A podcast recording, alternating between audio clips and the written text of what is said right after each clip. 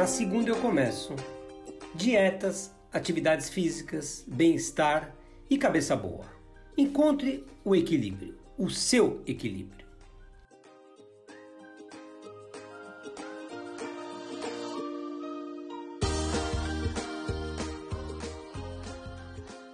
Hoje vamos falar sobre ternura. Uma pessoa que tem ternura é afetuosa, meiga e carinhosa.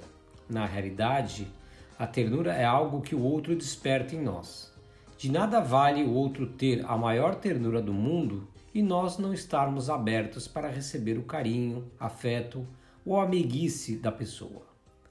Os seres com ternura expressam suas emoções, seu amor de maneira suave e delicada. A ternura pode vir do canto de um passarinho, do abraço apertado de um amigo, de um beijo no rosto, na boca, uma mão na nossa mão ao andar no parque. Um dos momentos mais grandiosos de ternura é quando a mãe recebe em seus braços o filho recém-nascido. A sombra da árvore pode nos dar a sensação de ternura também, como o prato quente preparado pela mãe que espera o filho chegar da escola de noite. Sem dúvida, Ternura é um sentimento maravilhoso. Ela abre o caminho para que a amizade e o amor durem. Identificamos a ternura do outro através da sua fala mansa, suave, do olhar meigo, dos movimentos delicados e da capacidade de demonstrar seu amor e amizade. Na atualidade, encontrar uma pessoa com ternura ficou cada vez mais raro. A maluquice do dia a dia do século XXI, aliada à quantidade de informações obrigações, deixaram as pessoas extremamente ansiosas. Com isso, a pouca ternura que lhes restaram se dissipou com tudo isso. Não consigo associar uma pessoa com ternura a uma pessoa extremamente ansiosa e inquieta. Para mim, o sossego, a tranquilidade, a paz são elementos de uma pessoa terna. A ternura necessita do emissor e do receptor. Sem essa relação, ela não existe, pois precisa ser identificada pela pessoa receptora o carinho, a meiguice e o afeto que o outro quer passar. Como falei, a modernidade atrapalha e muito a relação de ternura. Imagine um amigo afetuoso, terno, que está sentado de frente ao seu melhor amigo e este não sai do smartphone. Cada vez que o amigo terno ou quer passar tal sentimento, o outro não percebe, afinal está com seus olhos e atenção petrificados na telinha do aparelho. Se a pessoa carinhosa questiona o tanto que o amigo fica no celular sem dar atenção ao que o amigo terno fala, vem a famosa resposta: Era só uma coisa importante, não podia deixar de responder. Portanto, se a resposta imediata de tal amigo no aparelho é de tamanha importância, bem superior a que seu amigo o quer dizer, passar ou só olhar, então essa pessoa não está apta para perceber a ternura. Com isso, a relação transmissor-receptor é quebrada e a ternura fica em segundo plano. Bom, vamos lá à nossa história de hoje.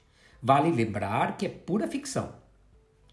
O amigo terno e o amigo ogro. Jeremias é um indivíduo de ternura fora de série. Delicado, prestativo, tem paciência acima da média. Jeremias vive como se estivesse entre os monges do Tibete. Sua profissão ajuda bastante na harmonia. Ele é bibliotecário. Tomar conta das palavras escritas numa biblioteca exige ordem, disciplina e gentileza, e o silêncio em volta dos livros traz sossego no corpo e na alma. Jeremias não é nem alto nem baixo, magro. Usa óculos de aro dourado, cabelo aparado e se veste para não se destacar entre os demais. Seu horário de trabalho é sagrado. Entra às 8 da manhã e sai às 5 horas da tarde. No intervalo do almoço, por vezes, tira uma soneca no banco da praça da biblioteca.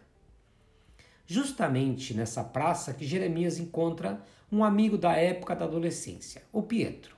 Pietro é filho de italianos. Seus pais se casaram um pouquinho antes de se mudarem para o Brasil.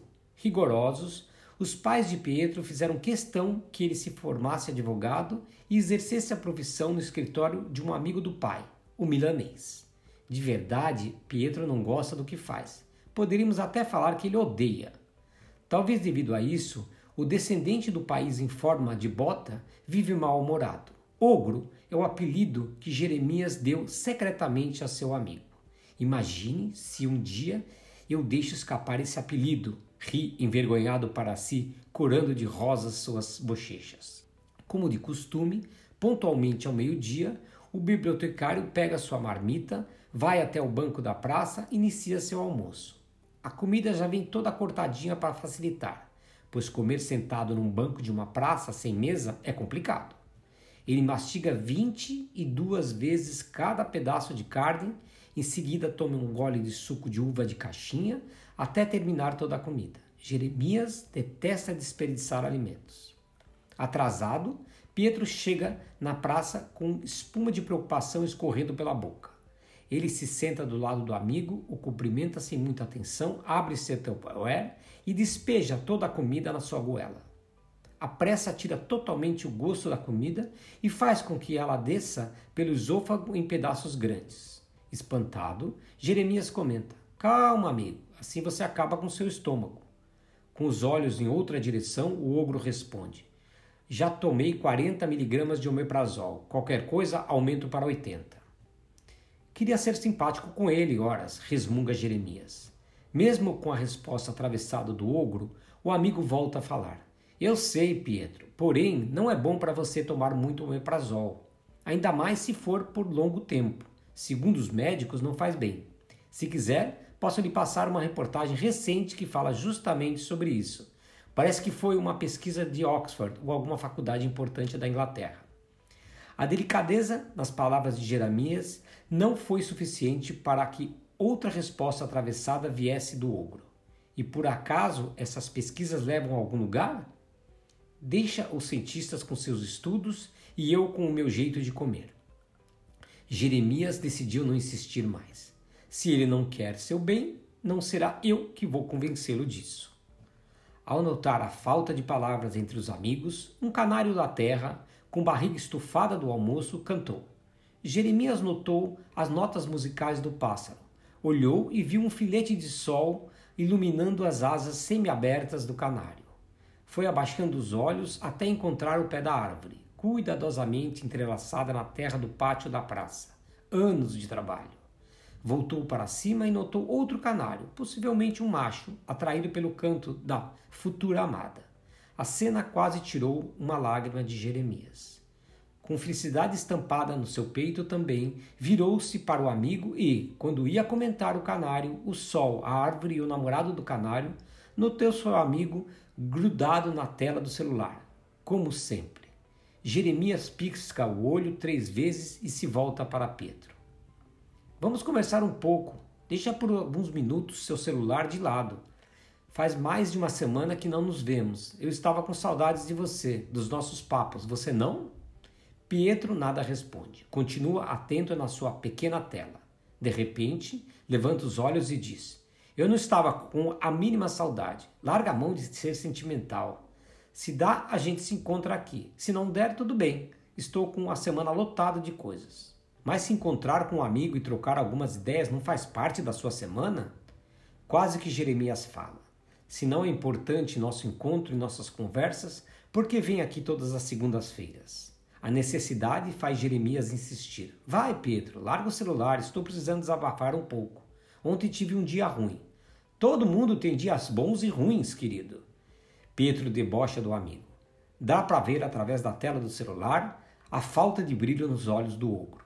Chateado, Jeremias decide se levantar e ir embora.